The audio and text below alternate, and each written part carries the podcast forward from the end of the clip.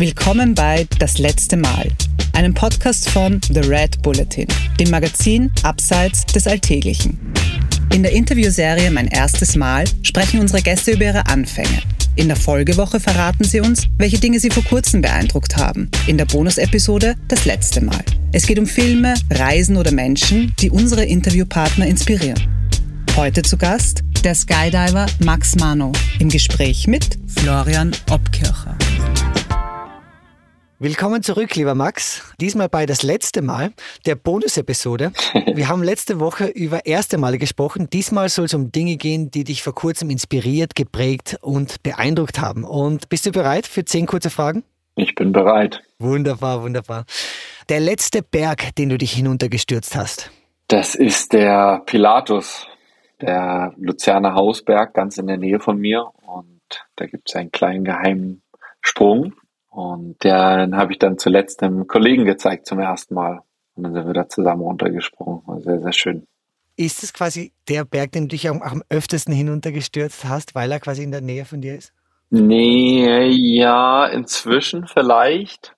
Nicht am öftesten, glaube ich, aber das ist so der, wenn ich nachmittags noch nicht in der Luft war und noch unbedingt irgendwo runterspringen muss, dann ist es der meistens.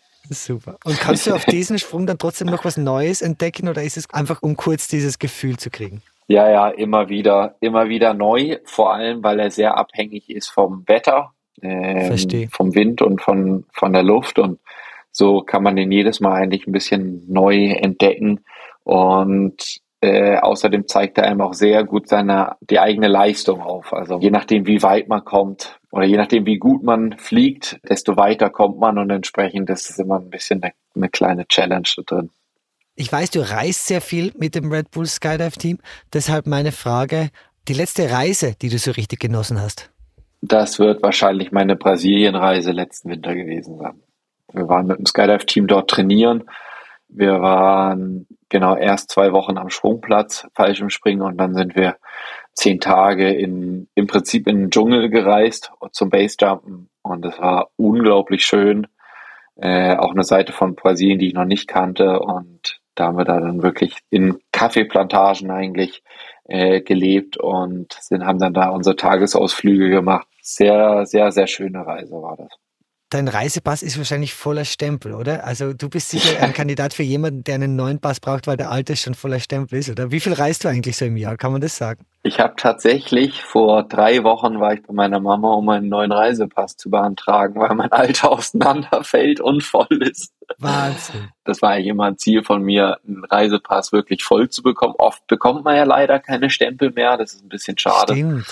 Man muss wirklich weit reisen, um, um eigentlich Stempel zu bekommen. Aber ja, ich habe es geschafft. Der wird voll sein, bis er abgelaufen ist. Und ja, ich reise schon sehr viel. Aber auch, weil ich es einfach gerne mache, auch wenn ich berufsbedingt nicht reisen muss, äh, suche ich mir eigentlich immer ein neues Ziel, um die Welt zu entdecken.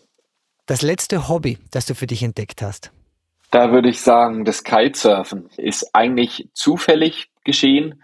Ich musste Quarantäne damals in Mexiko machen, um in die USA einreisen zu dürfen, zu den Corona-Zeiten.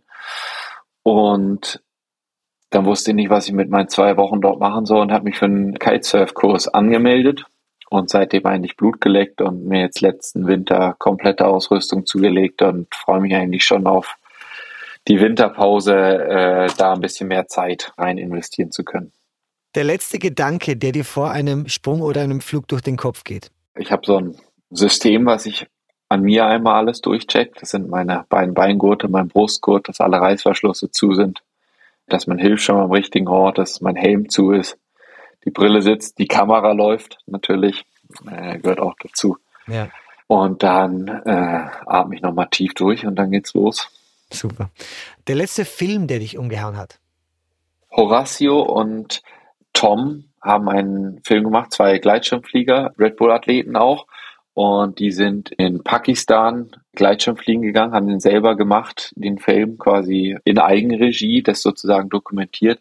Der hat mich echt umgehauen, weil sie unglaublich cool festgehalten haben, was für ein unglaublicher Aufwand das eigentlich ist, dorthin zu kommen und auch in welchen dieses Spiel zwischen Gefahr und, und wie schön es dort eigentlich auch ist. Ähm, hat mich sehr, sehr sehr fasziniert und äh, inspiriert, auch mal wieder ein paar neue Abenteuer anzustarten. Ja. Das ist interessant, gell? weil auf Social Media sieht man ja oft nur die drei Minuten, oft weniger von dem Sprung selber. Was aber wahrscheinlich gerade bei deinem Beruf so interessant ist, ist eigentlich, es ist eine Reise, mhm. wo der Sprung eigentlich nur die Spitze des Eisbergs ist, oder? Ja. Ja, das ist ein bisschen schade. Ich habe das Gefühl, dass das früher äh, interessanter war oder, oder viele Menschen sich mehr Zeit genommen haben, diese Sachen anzuschauen, aber wir leben halt einfach in einer Gesellschaft, die sehr von diesen schnellen Hits irgendwie lebt. Und dadurch geht extrem viel von diesem Drumherum eigentlich verloren. Und ich muss eigentlich sagen, für mich ist der Sprung der Teil, den man quasi auf Social Media sieht, ne, die Minute, zwei Minuten von der Flugzeit, das ist also ein Bruchteil von dem, was wir eigentlich erleben und oft denke ich mir, dass es gut wäre, das mehr teilen zu können, aber ich habe das Gefühl, dass ja, dass, dass es nicht schnelllebig genug ist und vielleicht ist das auch genau das, was man dann für sich persönlich einfach behalten muss, so ein bisschen. Das Abenteuer drumherum. Der letzte Schirm, der nicht aufgegangen ist.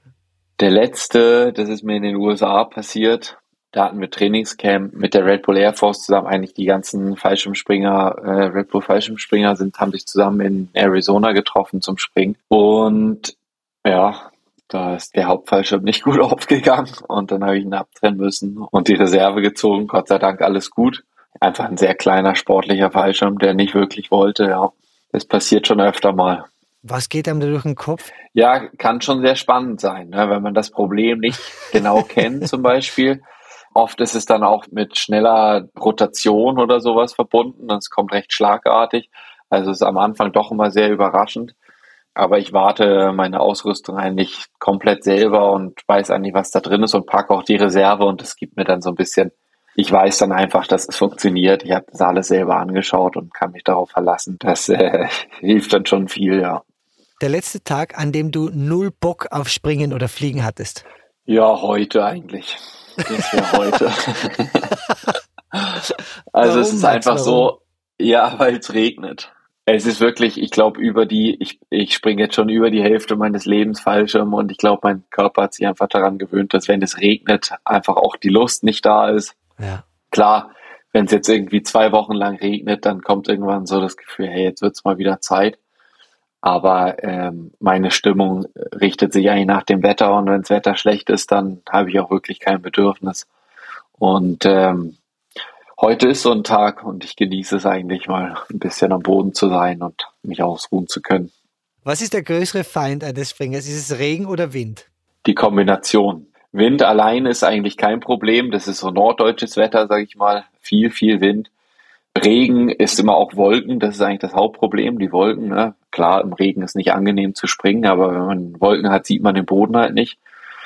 Und der Mix ist einfach die, das Gefährliche, weil man nicht sieht und die ganze Zeit quasi in einer starken Strömung ausgesetzt ist und das macht es dann einfach unglaublich schwer. Aber eins von beiden, viel Wolken oder viel Wind, ist eigentlich noch okay. Das letzte Mal, als du Tränen in den Augen hattest? Ja, ich habe mich vor gar nicht so langer Zeit von meiner Freundin getrennt, also das wird der Moment gewesen sein. Das war für uns beide ein bisschen schwierig, aber wir haben quasi gemerkt, dass wir andere Vorstellungen haben und da gab es auf jeden Fall Tränen. Ja. Ich kann mir vorstellen, dass es für jemanden wie dich, der so viel reist und unterwegs ist, ist wahrscheinlich gar nicht so leicht, eine Beziehung zu haben in gewisser Weise. Ja. Ist nicht leicht, ne? Braucht da schon jemand Starkes, der natürlich auch sehr selbstständig ist äh, und quasi nicht auf ja, die ganze Zeit so Zeit mit mir verbringen muss oder möchte, sage ich mal so es ist jetzt nicht unmöglich. Andere, andere Menschen reisen auch viel und sind auch viel unterwegs. Und bei mir ist vor allem sehr saisonal. Der Sommer ist natürlich busy, aber im Winter habe ich auch deutlich mehr Zeit. Aber ja, ist nicht immer ganz leicht. Und es ist natürlich auch bei mir so, dass ich einfach sehr gern das tue, was ich tue und dem auch entsprechend Priorität äh, oft gebe, was vielleicht für andere Menschen nicht immer ganz leicht verständlich ist. Ein Mensch, der dich letztens inspiriert hat.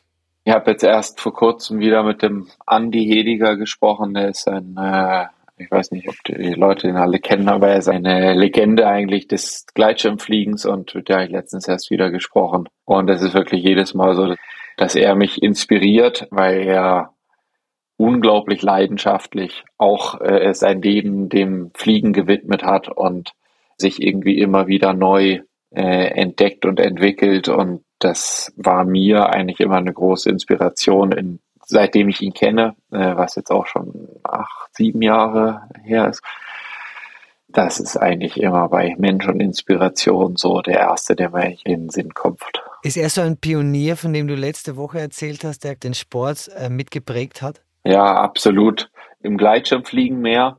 Einer der ersten Red Bull-Athleten und einfach ein äh, jemand, der immer noch mit Ideen kommt, wo am Anfang alle sagen, ey, das ist, das kann doch gar nicht sein oder das ist doch Quatsch und der lässt sich da einfach nicht reinreden und zieht es durch und am Ende ist es halt einfach eine gute Idee gewesen und sowas bewundere ich einfach und hat einfach so ein bisschen einen Sturkopf, aber einfach auch ja, auf eine gute Art und Weise. ja. Letzte Frage. Ein letzter Karrieretipp, den du den Hörerinnen und Hörern gern mitgeben würdest? Ja, ich glaube, geduldig sein. Ich würde sagen, dass das der Tipp ist, den ich hätte, den ich so am besten weitergehe. Einfach geduldig sein. Ich glaube, mit der Zeit fügt sich alles und findet alles seinen richtigen Weg. Und wenn man eine Leidenschaft hat und, und ein bisschen Zeit mitbringt, dann, dann kommt das alles. Ich glaube, oft sind wir einfach zu ungeduldig und schmeißen die Sachen zu schnell hin. Und im Endeffekt müssen wir, glaube ich, einfach manchmal einfach dem Universum ein bisschen vertrauen und uns selber natürlich auch und einfach die nötige Geduld mitbringen, weil wenn wir das machen, was wir gerne machen, dann darf es ja auch gerne auch ein bisschen länger dauern. Wie baut man innere Ruhe auf als Gegengewicht? Ich weiß es auch nicht. Ich weiß es auch nicht. Aber wo nimmst du, wo nimmst du die Geduld her? Wenn du, sag mal, raufkletterst fünf Stunden lang und dann oben stehst mit deiner Wingsuit und das ist einfach nicht so, wie es sein sollte und man möchte einfach nur den Flug machen. Wo nimmst du die Geduld her? Ich glaube einfach, da muss ich mir einfach bewusst sein, dass ich das, was ich mache, ja eigentlich, dass das ja schon alles cool ist, dass mir das ja alles schon gefällt es ist einfach, weil ich das nächste gern machen möchte, muss ich ja nicht unzufrieden sein mit dem, was ich bisher gemacht habe. Und ich glaube, mit dieser Ruhe kommt so ein bisschen, es ist ja permanente Win-Win-Situation im Prinzip. Äh, und mit der Einstellung ist das alles dann irgendwie auf einmal halb so wild. Das gefällt ja. mir sehr gut, Max. Permanente Win-Win-Situation. Super. Du, vielen lieben Dank. Sehr gerne. Und ich wünsche dir alles Gute für deine nächsten Projekte und Reisen. Dankeschön. Das war das letzte Mal mit Max Mano. Mehr davon findest du überall, wo es Podcasts gibt. Auf www.redbulletin.com und natürlich in unserem Printmagazin. Hat dir unser Podcast gefallen? Dann freuen wir uns über deine Bewertung. Und noch mehr, wenn du uns weiterempfehlst.